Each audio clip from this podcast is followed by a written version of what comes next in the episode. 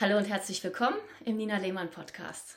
Heute gibt es eine neue Folge und wie ihr, wenn ihr das auf YouTube schaut, seht, habe ich zwei ganz wundervolle Interviewgäste und zwar die Cindy und die Emily. Hallo. Hallo, hallo. Hallo. Herzlich willkommen.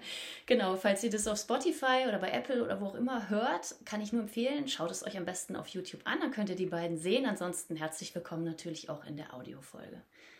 Genau, ich habe die liebe Cindy kennengelernt vor, wie lange ist das her? Drei Wochen jetzt ungefähr? Zwei Wochen. Zwei Wochen? Ganz frisch. Ganz frisch.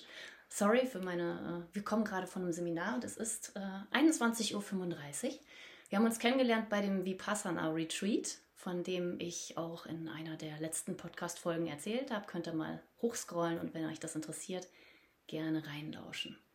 Und äh, am letzten Tag, als wir wieder reden durften, saßen Cindy und ich an einem Tisch und ich habe mich ziemlich schnell gefragt, was wollte das Universum mir damit sagen, dass wir hier zusammen sitzen. Und es hat sich sehr, sehr schnell ergeben, was das Universum sagen wollte. Nämlich haben wir festgestellt, dass wir uns anderthalb Wochen später schon wieder treffen, hier in ja. Basel. Genau. Weil wir waren jetzt hier zusammen beim Progressive Retreat von Joe Dispenza. Und ähm, genau, und Cindy hat dann erzählt, dass sie herkommt mit ihrer Tochter Emily, die ihr jetzt auch gleich hört. Und genau. zwar, ja, schön, dass du da bist. Die Emily hat vor ja, einiger Zeit, wie lange ist das jetzt her? Ein Jahr? Das ein Jahr? Ungefähr ein Jahr? Ungefähr ein Jahr, würde ich sagen. Anderthalbes vielleicht. Anderthalb Jahren eine mhm. ja recht schwere Diagnose bekommen. Und äh, darüber sprechen wir heute unter anderem. Also herzlich willkommen, auch liebe Emily. Und wenn du magst, kannst du gerne mal erzählen, was dich dazu bewegt hat, jetzt zu Joe Dispenza zu gehen, weil du bist 17 Jahre alt, glaube ich. Ne? Ja. Das finde ich schon echt ein Wahnsinn, mit 17 zu so einem Seminar zu gehen. Ja. Großartig. genau. Ja, ich habe die Diagnose bekommen und dann ähm, haben wir uns auf den Weg gemacht. Was war das für eine Diagnose, die du bekommen hast? Ähm, Gliedergürteldystrophie. Das ist ähm, Muskelschwund, das geht so von den Gliedern hier so oben an den Armen und äh, der Gliedergürtel unten hier an dem Becken. Genau. Ja, und dann habe ich gesagt, äh, boah, so will ich nicht, unheilbar und so, genau. Und dann ähm, haben wir eigentlich ziemlich schnell irgendwie alles auf den Kopf gestellt und uns auf den Weg gemacht und auch Joey Dispenza ist dabei auf unserem Weg. genau. Wie seid ihr auf die Idee gekommen, zu Joe Dispenza zu gehen? Wisst ihr das noch? Ob ihr da irgendwie einen Impuls hattet von außen, jemand, der euch das gesagt hat, so, oder da kann man mal gucken?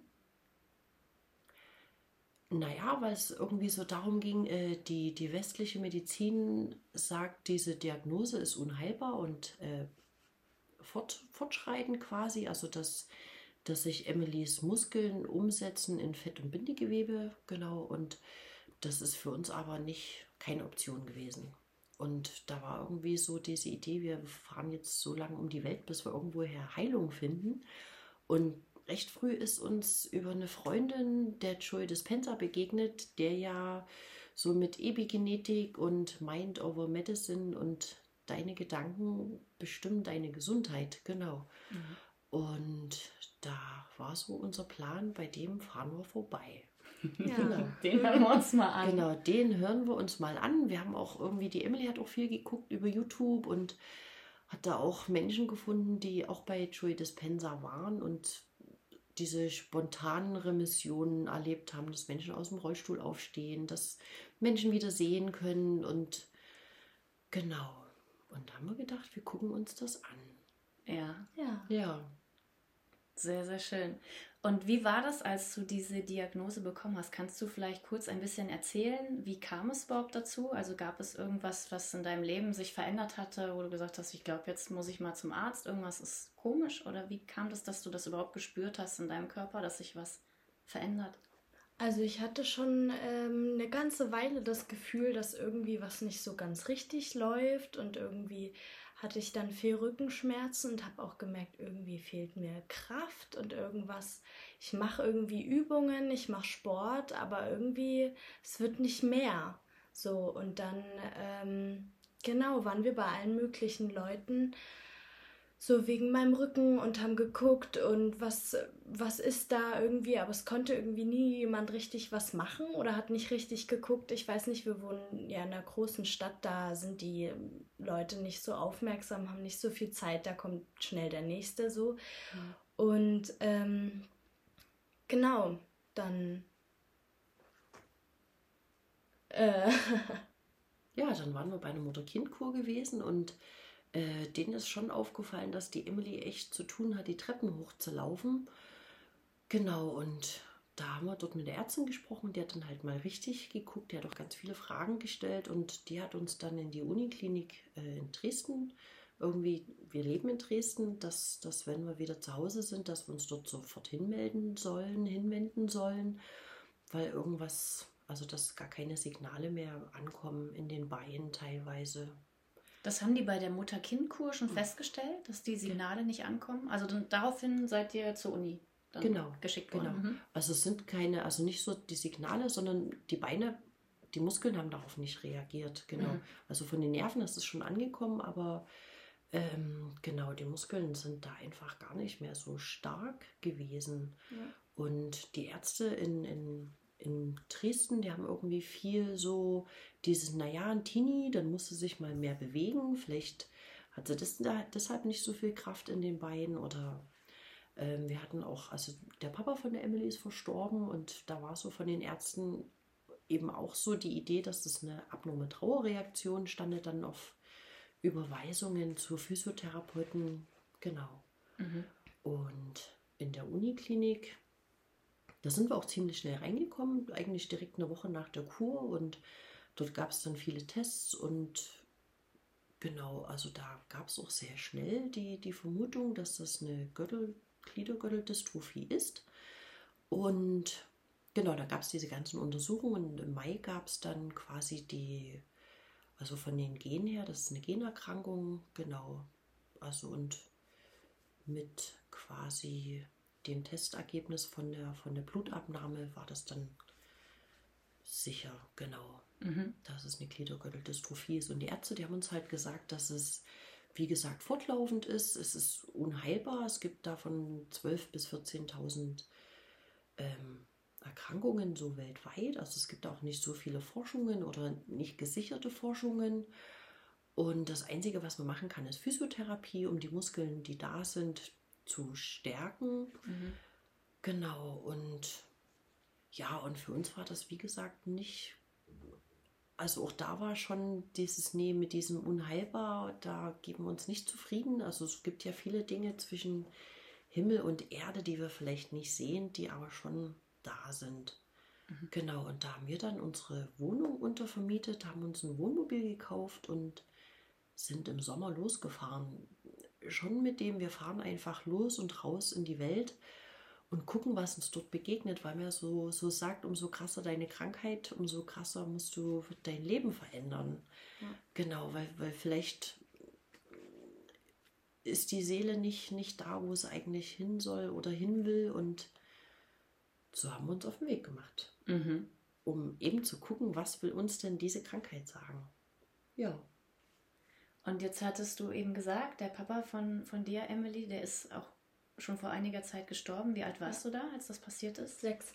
Sechs Jahre ja, alt? Genau, sechs Jahre alt erst, ja. Mhm. ja. ja.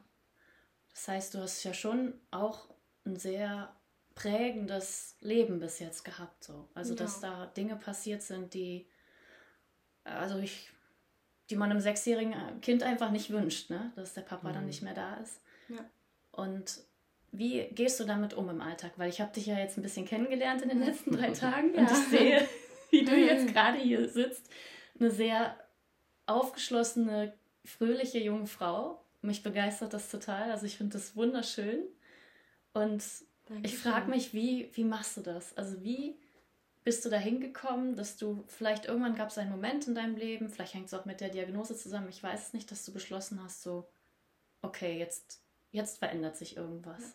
Na, ich glaube, das kam dann schon so mit der Diagnose so, boah, jetzt schon wieder so anstrengend, schon wieder so schwer, jetzt noch so ein Stein, der irgendwie in meinem Weg liegt, dann will ich jetzt aber nicht mehr weiter leiden so. Also es war der Schreck war groß, aber dann war so oh nee, da habe ich jetzt aber keine Lust drauf. Dann machen wir es halt einfach alles anders und gucken, ob es irgendwie besser wird. Und ich, also es ist auch so, seit wir unterwegs sind, seit wir irgendwie einen anderen Weg gehen und ich nicht mehr irgendwie in die Schule gehe, normal, was total anstrengend für mich war, mhm. ähm, geht es mir auch viel besser. Also ich bin viel fröhlicher und ich habe auch viel mehr Energie und es ist einfach schöner. Also ich habe ein ganz anderes Lebensgefühl, dadurch, dass es jetzt einfach, dass wir was machen, was wir gerne machen und so auf der Suche sind, was gibt's noch? Was kann man noch machen? Und umso mehr wir unterwegs sind und uns mit Dingen beschäftigen, umso mehr Menschen treffen wir auch, die sagen, boah, ja, das ist toll, das ist cool, irgendwie macht das und es gibt Möglichkeiten und ich kenne da den und den und dann, es läuft so im Fluss alles. ja. Wunderschön. Du hattest gerade gesagt, dass du, als du noch in der Schule warst, du hast die Diagnose ja bekommen, da warst du noch ganz normal in der Schule, ne? Ja, genau. Und wie war das dann? Wie bist du damit umgegangen mit der, ja, mit der Situation, dass du eigentlich ja noch schulpflichtig oder zumindest in der Schule warst und ja. dann wir, äh, naja, dann war das so für mich klar, okay, dann, äh, wenn ich jetzt so eine Erkrankung habe und am Anfang war es erstmal so, okay, wir fahren jetzt los und ich will mir die Welt angucken, weil wenn ich mhm. irgendwann im Rollstuhl sitzen sollte, dann gucke ich mir doch jetzt die äh, Welt im Laufen und im Stehen an. Genau, und dann wurde das aber relativ schnell zu so einem Heilungsweg und Heilungsreise. Äh, genau, und dann habe ich gesagt, nee, dann sitze ich jetzt nicht mehr länger in der Schule und mache irgendwie so schnell wie es geht irgendeinen Abschluss und habe das dann auch gemacht. Also dann bist du zu deiner Lehrerin oder zu deinen Lehrern gegangen, hast gesagt, so, eigentlich hatte ich ja vor, genau. Äh, so richtig lang zu bleiben, Abi zu machen, zu studieren. Ja. Jetzt mache ich es anders. Ja, also es irgendwie war nicht mein Plan, aber das Leben will das anders und ähm, ja, schickt mir mein, meine Richtung, meinen Weg. Ja, und der ist halt ein bisschen anders. Der ist anders. Ja. Du hattest eben mir erzählt in unserem Vorgespräch, dass du dann ganz schnell entschlossen hast, dann einen Hauptschulabschluss zu machen, damit ja. du einfach zumindest genau. mit einem Schulabschluss von der Schule gehst. Und das ging ja dann super schnell. Also wenn du ja. magst, erzähl das hier gerne nochmal, weil ich finde das total Ja, das ging super schnell. Ich bin irgendwie ein paar Monate vor den Prüfungen, bin ich da irgendwie rein und bin zu meinen Lehrern hin und habe gefragt, ja, geht das noch? Und da habe ich echt super tolle Unterstützung bekommen. Ich bin immer noch super dankbar dafür, dass die alle so da waren. So, ähm, ich hatte auch noch nie so ein schönes Schulgefühl irgendwie. Also meine ganze Schullaufbahn war irgendwie nicht so nicht so toll und dann äh, habe ich da so große Unterstützung bekommen und von allen Seiten, alle haben sich Zeit für mich genommen, alle haben irgendwie mir Beratung gegeben, was ich am besten mache und wie und Prüfungen und weil ich da so kurzfristig rein bin. Genau, und dann habe ich das echt, dann habe ich da irgendwie einen Sinn drin gesehen. Also auch in diesem Schul, ich habe das nie verstanden, warum ich jetzt hier sitze und meine Zeit absitze und irgendwie bringt mir das nichts. Es sind irgendwie alle unglücklich in der Schule, niemand will da sein und das macht ja auch was mit der Stimmung. Und ja, aber dann wusste ich wofür und dann bin ich da tatsächlich zu der Zeit, es war schön so, weil ich wusste, wofür ich jetzt in die Schule gehe und wofür ich lerne und dann wusste ich auch, okay, und dann ist es vorbei und dann habe ich es geschafft und ich hatte ein Ziel so.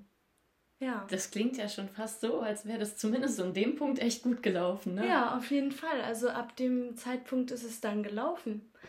Und genau, Mama hat sich dann ums Wohnmobil gekümmert ja. und um die Wohnung und irgendwie haben wir da alles umgeworfen in diesen paar Monaten. Du genau. hast ja auch alles umgeworfen. Genau, ne? die Arbeit gekündigt und also wirklich alles auf Null runter und los. Also es hat auch alles innerhalb von einem halben Jahr geklappt. Also Anfang des Jahres, ähm, genau, hatten wir schon irgendwie jemanden für die Wohnung und dann mussten wir unser kleines Auto noch verkaufen. Wir hatten so einen kleinen Kangoo, in dem man drin schlafen konnte, also weil wir immer viel und gerne unterwegs sind, draußen in der Natur. Und dann war es so, okay, dann setzen wir alles auf Null, ziehen ins Wohnmobil und fahren los. Genau. Und das sind wir dann Ende Juli letztes Jahr losgefahren. Genau, hatten so den Plan für ein Jahr.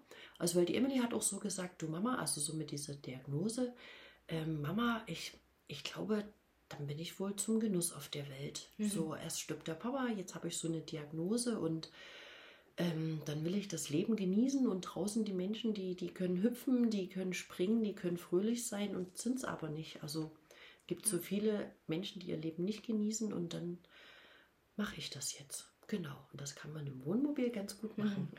genau. Ja. Und dann hast du auch quasi dein komplettes Leben, was du dir bis dahin so aufgebaut hast, mit Job und allem drum und dran gekündigt, weil, die, weil du dir wahrscheinlich gedacht hast, so das ist meine Tochter und dafür genau. gehe ich jetzt. Genau, dafür, dafür gehe ich jetzt. Also weil, weil ich eben wirklich auch dieses so, so, wenn, wenn, wenn eine Krankheit kommt, wenn irgendwie was kommt, hat das irgendwie einen Sinn. Und das wäre für uns nicht dieses zu bleiben und sich nach einer barrierefreien Wohnung umzugucken, vielleicht nach einer Schule zu gucken, äh, in der sich die Emily gut bewegen kann. Genau, das war so ein bisschen was, was mir so angeraten wurde, äh, nach einer Schule zu gucken für körperbehinderte Kinder. Und das war aber für mich nicht, das war überhaupt gar keine Option, überhaupt gar keine Idee. Und genau, und da war das so, nee, dann fahren wir los und gucken, was uns begegnet, was uns für Menschen begegnen. Und die Emily hat auch dann ziemlich schnell beschlossen, ich schreibe einen Blog. Und das müssen wir an alle Menschen verschicken, die wir treffen. Und wir müssen allen Menschen Mut machen, sich aus, aus ihrem Leben, in dem sie vielleicht unglücklich sind, rauszugehen und zu gucken, was gibt es noch und genießt das Leben. Freut euch, seid dankbar, freut euch über die Menschen, die ihr kennt. Irgendwie geht in eine gute Kommunikation miteinander und genau und so treffen wir unterwegs auch immer so die Menschen, so wie wir uns getroffen haben ja. und ja. dieses Wochenende wieder viele Menschen kennengelernt haben, die auf, auf einem Weg sind, auf ihrem ganz eigenen, genau. Also eins kann ich schon mal sagen, der Blog wird auf jeden Fall in der Podcast-Beschreibung verlinkt. da könnt ihr gerne mal drin stöbern, was die Emily so schön schreibt. Wunderschön. Ja. Also ich sehe dich hier die ganze Zeit mhm. strahlen und bin total begeistert, weil also zu Joe Dispenza, vielleicht kann ich das mal kurz erzählen. Ich war letztes Jahr schon auf dem Progressive Retreat und es gab vor einigen Monaten ein Testimonial-Video von einem jungen Mann, äh, von einem Inder, der die gleiche Diagnose bekommen hat wie du, Emily. Ja. Und das Verrückte war, was wir gerade eben erlebt haben, vielleicht möchtest du das selber erzählen. Ja, äh, plötzlich, wir, wir waren irgendwie schon so am Rausgehen und dann äh, irgendwie so in den letzten paar Minuten haben wir uns irgendwie wieder getroffen, um so quasi nach Hause zu laufen. Und dann, ähm, genau, dann stand er da plötzlich und dann, und dann drehe ich mich so um und sag so, oh mein Gott, das ist doch äh, der und der und de, das ist doch der Typ, der aufgestanden ist aus dem Rollstuhl, genau, weil der halt schon, weil der halt schon saß. Also der hat ähm, die Diagnose so ungefähr mit dem gleichen Alter wie ich bekommen. Ich denke, der ist jetzt so Mitte 20, glaube ich. Weißt du das genauer? Ich weiß es gar nicht so genau, aber ja, so in meinem Alter. Und dann ähm, hat er sich viel beschäftigt und dann war der auch bei Joey Dispenza, weil er leider irgendwie dann doch im Rollstuhl ähm, saß für eine Zeit und ist aber dort wieder aufgestanden. So mit, mit ihm durch diese Liebe und diese Meditation, die da irgendwie echt ganz schön viel macht mit den Menschen. Insofern auch geheilt hat. Also wir haben ihn eben gesehen, ja. er ist ja. komplett ohne Unterstützung, freihändig äh, gegangen. Ja. Also klar, ein bisschen wackelig, aber er konnte auf jeden Fall ganz ja. eigenständig ja. ohne Support gehen. Und es war super faszinierend, wenn man überlegt, dass dieser junge Mann schon im Rollstuhl saß, nicht aufstehen konnte und ähm, gepflegt werden musste und jetzt wieder ja. selbst sein Leben gestalten kann. Magst du mal erzählen, was er, oder vielleicht erzähle ich das mal eben, er hat zumindest eben so gesagt, das fand ich so faszinierend, kannst das gerne gleich auch ergänzen. Ähm, man sollte sich einfach so gut es geht von Ärzten, also von klassischen Schulmedizinern fernhalten und der geht maximal einmal im Jahr zum Arzt. Einfach weil immer wenn jemand sagt, äh, so, ne, das, äh, was mit der Diagnose verbunden ist und was die Schulmedizin halt aktuell dazu sagt, dass es unheilbar ist, ähm, das soll man sich einfach nicht ständig anhören. Und alles, was damit verbunden ist, also diese, un, diese Aussage unheilbar, bringt meistens dann noch andere mhm. Aussagen mit sich, die man am besten einfach gar nicht ausspricht, sonst sind die im Gehirn eingepflanzt als Gedanke und gehen in die Gefühlswelt, in den Körper über. Und das hat er eben so schön ausgedrückt und hat dich so an. Ich, das ja. war so schön, ähm, wie er da vor dir stand und dich auch so angeschaut. Und als du gesagt hast, ich habe die gleiche Diagnose wie du, war er direkt so, weil das ja so selten ist. Ne? Ja. Das, ähm, ja.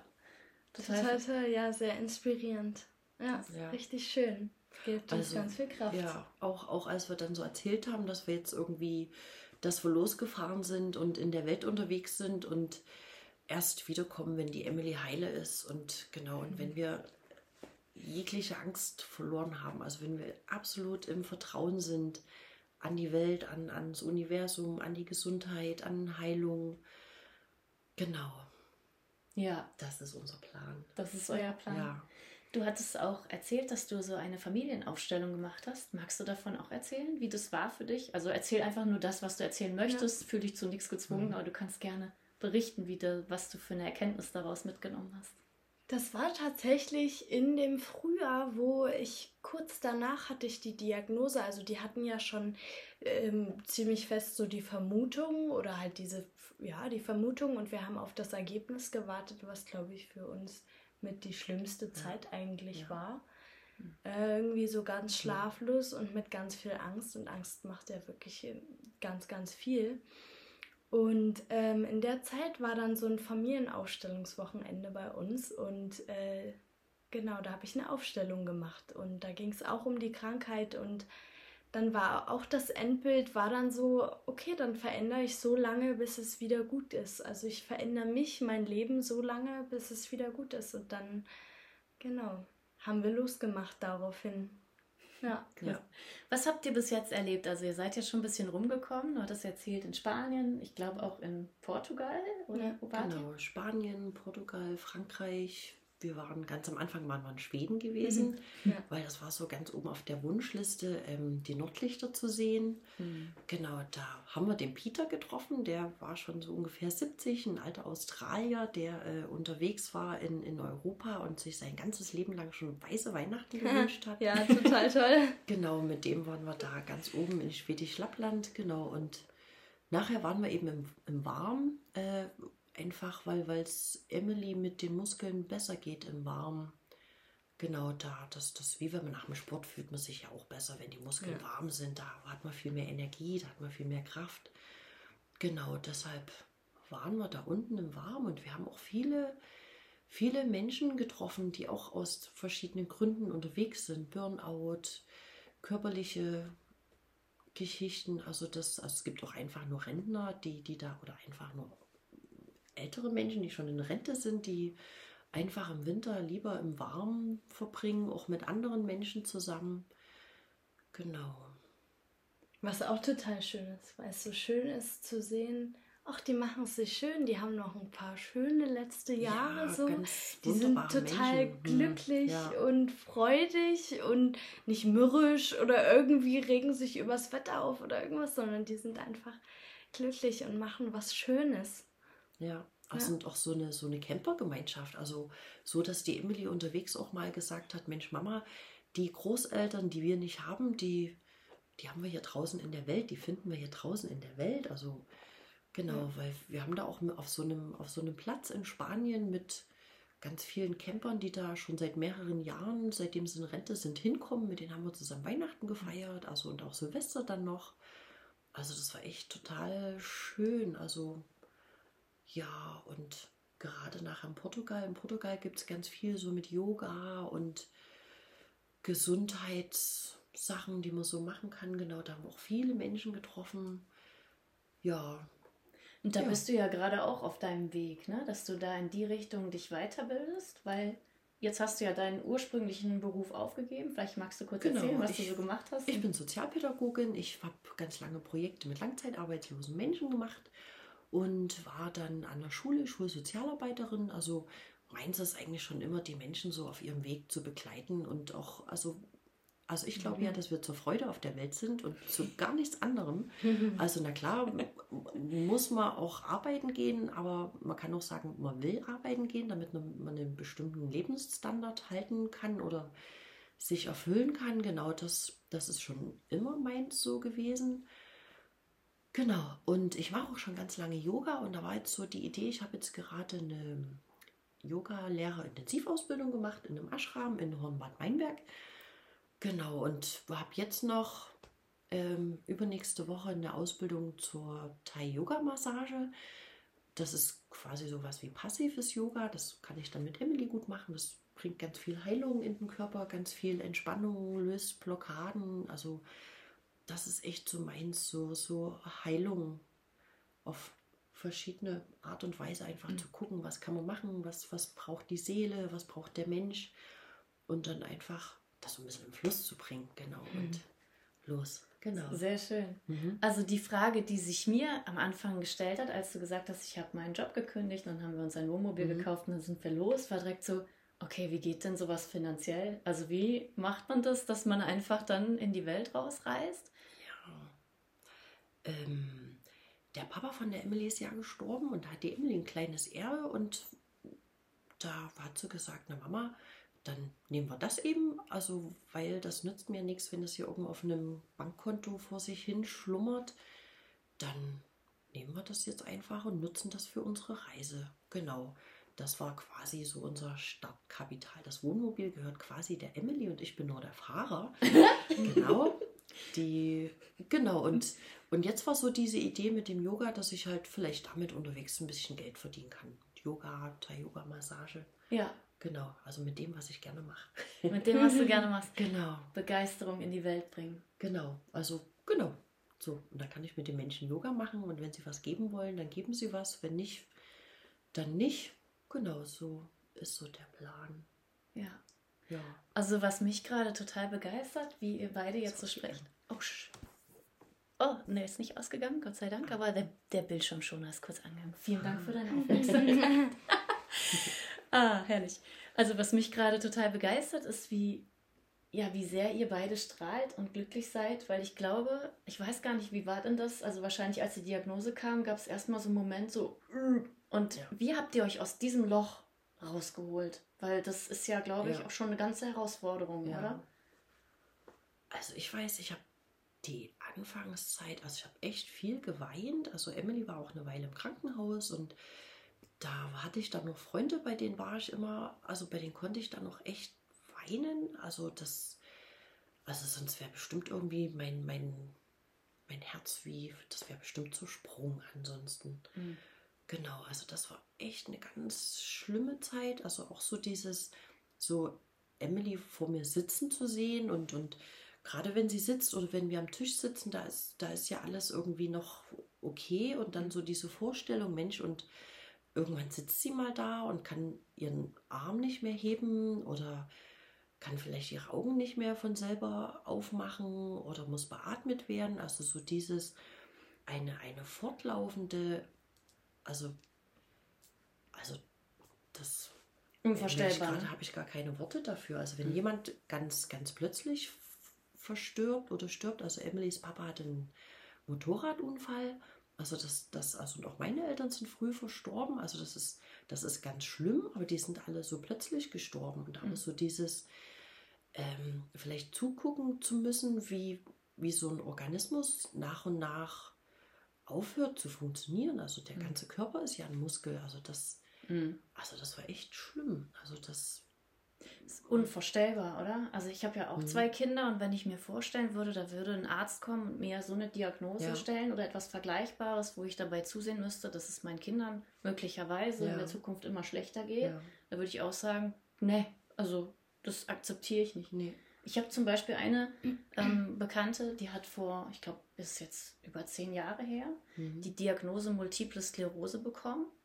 Und dann war sie auch erstmal total geschockt, weil die ist noch sehr jung. Also die mhm. hatte, ich glaube, ein vier oder sechs Monate altes Baby ja. auf dem Arm, als der Arzt ja. ihr das dann so ins Gesicht gepeitscht hat. Also ja. wohl auch sehr empathielos. Und dann hat sie aber kurze Zeit später einfach für sich beschlossen, diese Krankheit gehört nicht zu meiner Lebensidentität. Und hat einfach alles getan, um äh, sich davon zu heilen. Und sie hat seitdem keinen einzigen Schub mehr gehabt. Also es ist so, als hätte sie diese Diagnose nie bekommen. Wow. Und das ist echt. Das, und das. Wow und ich habe zum Beispiel, ich erzähle das jetzt einfach mal, also ich habe in der Verwandtschaft, ich, ich sage jetzt mal keinen Namen, äh, einen Menschen, der in der Pflege arbeitet, in der Altenpflege und sie sagte, wir haben in unserer Station eine Frau, die vor zwölf Jahren die Diagnose Non-Hodgkin bekommen hat. Das ist eine Krebsart, die so die Lymph Lymphknoten, das Lymphsystem befällt. Ja. Und normalerweise ist die Diagnose ganz katastrophal. Also wenn man das hat, dann hat man vielleicht noch ein Jahr, anderthalb zu leben. Mhm. Die lebt damit seit zwölf Jahren, redet ja. über diese Diagnose nicht. Also sie sagt, diese Wahnsinn. Frau tut so, als hätte sie das nicht. Ja. Und die hat es auch nicht, weil sie mhm. redet nicht drüber. Das gehört, sie hat das einfach in ihre Lebensidentität nicht integriert. Also dass sie das mal gesagt bekommen hat und hat sich einfach, sie ist auch sehr spirituell wohl beschlossen. Und also auf jeden Fall ist es so, dass sie sagt, das ist unglaublich. Sie guckt diese, dieser Frau dabei zu, ja. dass sie einfach diese Diagnose so hinnimmt und das überhaupt nicht thematisiert und im ja. Grunde gesund ist. Ne? Ja. Und wo es eigentlich heißt, ja, da hast du jetzt gar keine guten Aussichten, weil wenn das Lymphsystem befallen ist, dann ist vorbei. Das ist echt unglaublich.